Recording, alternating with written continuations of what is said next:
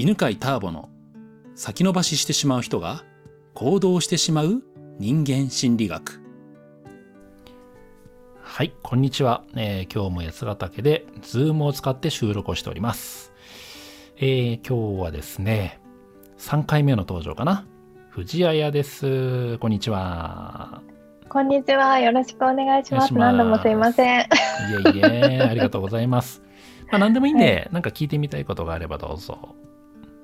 私、まあ、今、いろいろ発信をしたりとか、まあ、スクールをやったりとか、うんうん、今後、なんかこう、メディアに出ていくような機会も、こう、増えていくにあたって、なんかいろいろと自分と向き合った時に、うん、やっぱり、なんかこう、人に嫌われるのがすごい怖いんだなっていうのが出てきた時があって、ただ私の中で夢を叶えていく上で、うん、やっぱりそういう人目に多く触れると、うん、まあもちろんアンチみたいなコメントが出てきたりとかも、うん、まあ正直今まで少ないんですよね。あんまりなくって。まあ、ただやっぱりこうどんどんステージが上がっていく方の話を聞いてると当たり前に出てくるよっていう話をまあ聞いているわけで、でその中でいろいろ掘り下げていくとそれこそ不安と向き合っていくと、うん。うん、なんか自分のことを言われる以上にやっぱ周りの大切な誰かのことまで言われちゃうとかうんそうだよね、うん、そこが一番すごい嫌なんだなって、だからまあ本当に愛情でそこはつながってるんだなとかも感じきってみたりとかも、あのこうしてしながら今こう一歩一歩チャレンジしているんですけれども、まあ、とはいえやっぱりね、あの思いもなんかあ私のリアルの人ではそんな言葉遣いする人いないみたいな、うん、リアルな、うん、なんかつながってる人では、うん、みたいなのをこう自分のこととかじゃなくてネット上で見てしまうだけでも結構嫌なんですよね。わかるわかる。俺も嫌だよ。あれ嫌だよね。そうそうそう。すごい人いるよね世の中にはね。ネット民の人ってすごいじゃないですか。ネット民ってかわかんないんですけどだからあこんな人私の周りに存在しないみたいな。とか、まあ、アマゾンのなんかアンチレビューみたいなのとか、本のアンチレビューみたいなのとか、え、うん、こんな言葉遣いするんだとか思うんですけど、だからやっぱり自分の中で確実にこうアクセル踏みたい時とこうブレーキがかかってる時があると思っていてそれってやっぱはこうやって SNS とかで発信をするっていう方は必ず感じる通る道だと思うんですよ。うん、で、ターボさんは、うん、まあ、本とかたくさん出されるとやっぱりそういうね、コメントを受けたりとかもすると思うんですけど、うんうんうん、どう乗り越えられてきたかなっていうのを聞いてみたいと思いました。あいいねいいね。はい。まずねあの俺もね嫌われるの嫌なんだよね。まあ嫌ですよね。嫌われたくないよね。好かれたいよね。だからねその気持ちはね俺大事だと思うんだよね。そこをねあのいや好かれたいなんて思うのは手放そうとか、うん、うん、嫌われたくないって思っちゃいけないとかってすると後々苦しくなるから、うん、俺はもう素直に正直にもう俺は人から好かれたいなと、うんうん、もうなんならもう大好きっていう人たちに囲まれていたい。でもアンチな人たちは来ないようにしたいっていうのは正直に思ってるのね。うん、うん、ででもさ何ていうのかな。あのもっと世の中に出なくちゃいけないとかさもっとなんかステージに上に行きなさいとかっていう人もいるじゃん。うんうん、俺も言われることもあるんだけど、うん、それねあのその人のねなんの価値観なんだよねそれ言うのってさ。で俺ねもうこれ以上特に有名になろうと全く思ってないのね。だから YouTube あんま顔を出して喋りたくないっていうのがあってなんでかというとあの街で声かけられたくないんだよね。うん、あのそういうのがかけられたい人はもうどんどん出たらいいと思うんだけど俺はなんかなんかカフェにいる時に「あれ？ターボさんですよね」とかも言われるのは嫌なの。うんそうですねちょっと自分の時間じゃなくなっちゃいますね。そうそうそうそう。やっぱ気を抜いていたいんだよね。うん、うん、ぼーっとしていたいし。うんうんうん。うん、だからまあそういうなんていうのかなあの声かけられた人はもうどんどん出出たらいいと思うんだけど、えーと、そこまで有名になりたくないなっていう人は有名になんなくても全然いいと思うんだ。うんうんうんうん、なるほど。だからそこのさどれくらいまでその自分を世の中にさらしたいかっていうのは自分で決めたらいいことで、うん、どんなねあの活躍してる人に言われたとしてもそれは自分で選んだらいいっていうのを知っとくのは大事だと思うんだよね。なるほど。うん、でそれがまあ一個ね。でまあだから俺は YouTube とかは自分では動画ではそんなに話さないようにしてる。まあ何本か出てるけどね。うん。でもう一個ねあの藤井彩もさ言ってたようにその、まあ、自分はまだまあいいけど家族とかね、うん、うんのことまで言われたりとかそれがね家族が攻撃されたりとかっていうのも絶対避けたいと思うわけ。うん、でそこに関してはねあの本を出すとかねあのセミナーやる前に奥さんとよく話していて、うん、で、まあ、俺は出るけど家族は出さないっていうのは決めた。うん、だから子供の写真は出さないようにしてる。ああなるほどなるほど、そういうことですね。そうそうで、だから、まあ、子供がねあの、いや、お前のお父さん犬飼ターボだろみたいな、ターボの子だとか言われないように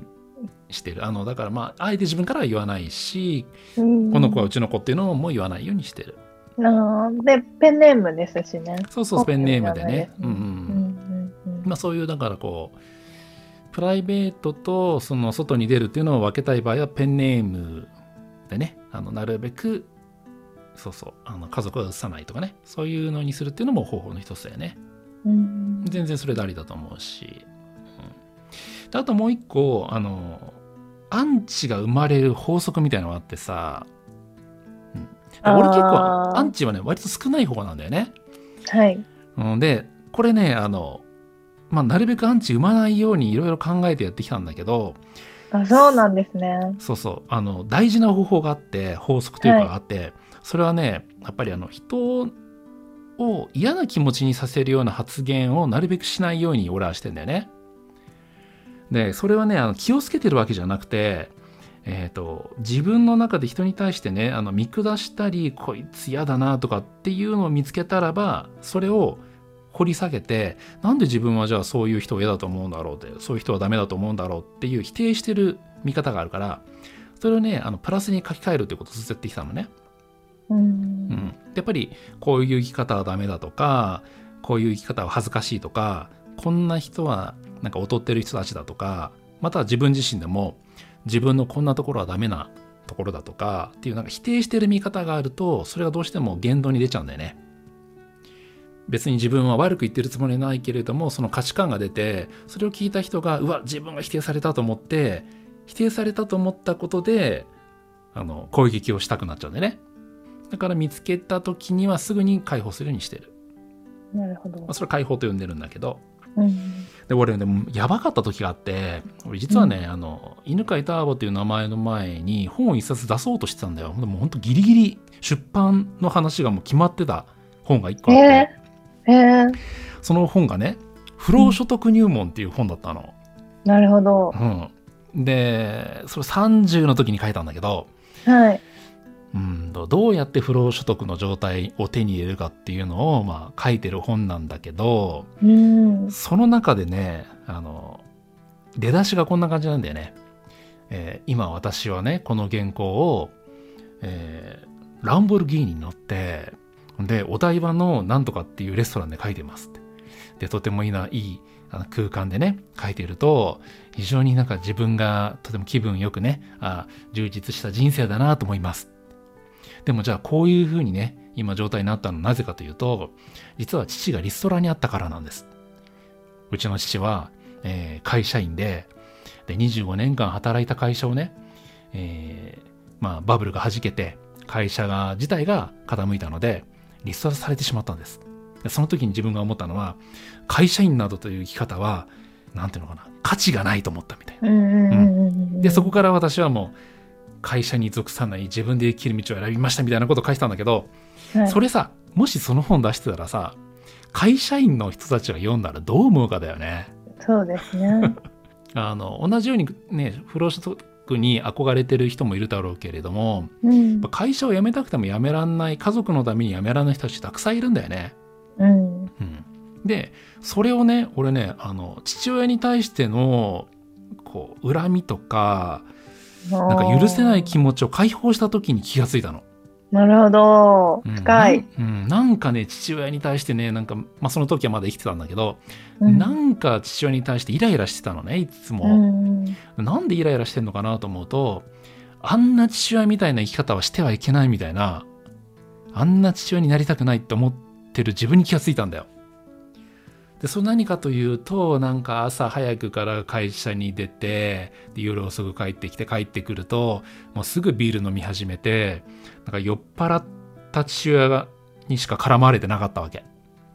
であんな生き方絶対嫌だと思ってたんだけどでもよく考えたら父親ってさそれさ家族のためにやってんだよね。もう朝6時くらいにはもう家出てたんだよね。で9時くらいに帰ってくるわけ夜の。うんで土曜日も会社行くしさ日曜日もなんならさ午前中行っちゃったりとかするわけ、うん、まあ、仕事が好きっていうのもあったけれどやっぱ家族のためにやってたんだなと思ったら、うん、あお父さんって素晴らしいなって。で世の中の会社員の人たちって辞められ辞めたくてめめらんないのって家族のためとかになわけじゃん、うん、っていうのに気がついた時にもう本当にその本ね出版ギリギリで出版のなんか予定の日まで来ましたんだけどすぐに出版の会社出版社に電話して「すいませんあの原稿ちょっと止めてください」っつってもうお願いして止めてもらったんだよね。よかったあれあれでしたら本当あの恨まれてたと思う。うん、っていうようにね、えーはい、あのまあどうしてもパイが広がってくると見る人が増えてあの増えてくるとどうしてもまあ常にこう、なんていうのかな、攻撃対象を見つけてる人もね、あの、いるから、うん、まあ何パーセントか出てくると思うんだけど、そのパーセント自体は減らしていけるんじゃないかなとは思うんだよね。うん、うん、それは減らす方法は自分の中の許せない人とか、あんな生き方したくないなとか、ああいう人は踊っているなっていうのを自分で気がついてでもその人たち自体もみんななんか精一杯生きてるとか誰かのために頑張ってるとか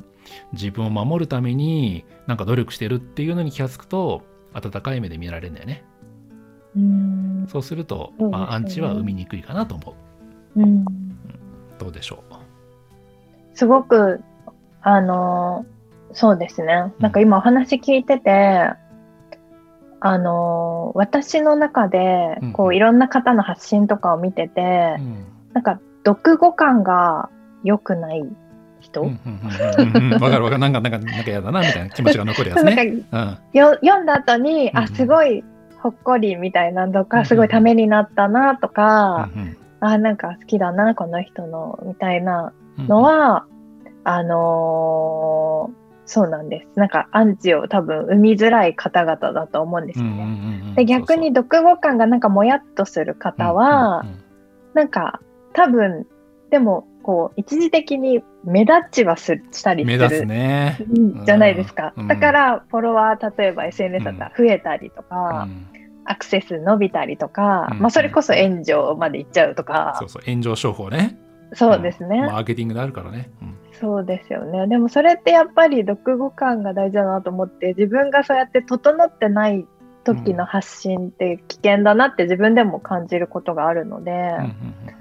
なんかやっぱそうやって何かを攻撃するような言葉になってないかをこう改めて見返すとかやっぱすごく大事なんだな。なんか伝えたい思いが強くなっていくと、うん、そうそうそう。そういうことがありえるね。出てきてしまうと思うんですけど、うん、なんかそうやって自分となんでこれはもやっとするんだろうざわっとするんだろうみたいな、なんか向き合いながらやっぱ言葉を選ぶってすごく大事だなと思いました。うん、ありがとうございます。ね、ありがとうございます。じゃあ今日はこの辺でありがとうございます。どうもね。ありがとうございました。この番組は犬飼ターボ、ナビゲーター竹岡由伸でお送りしました。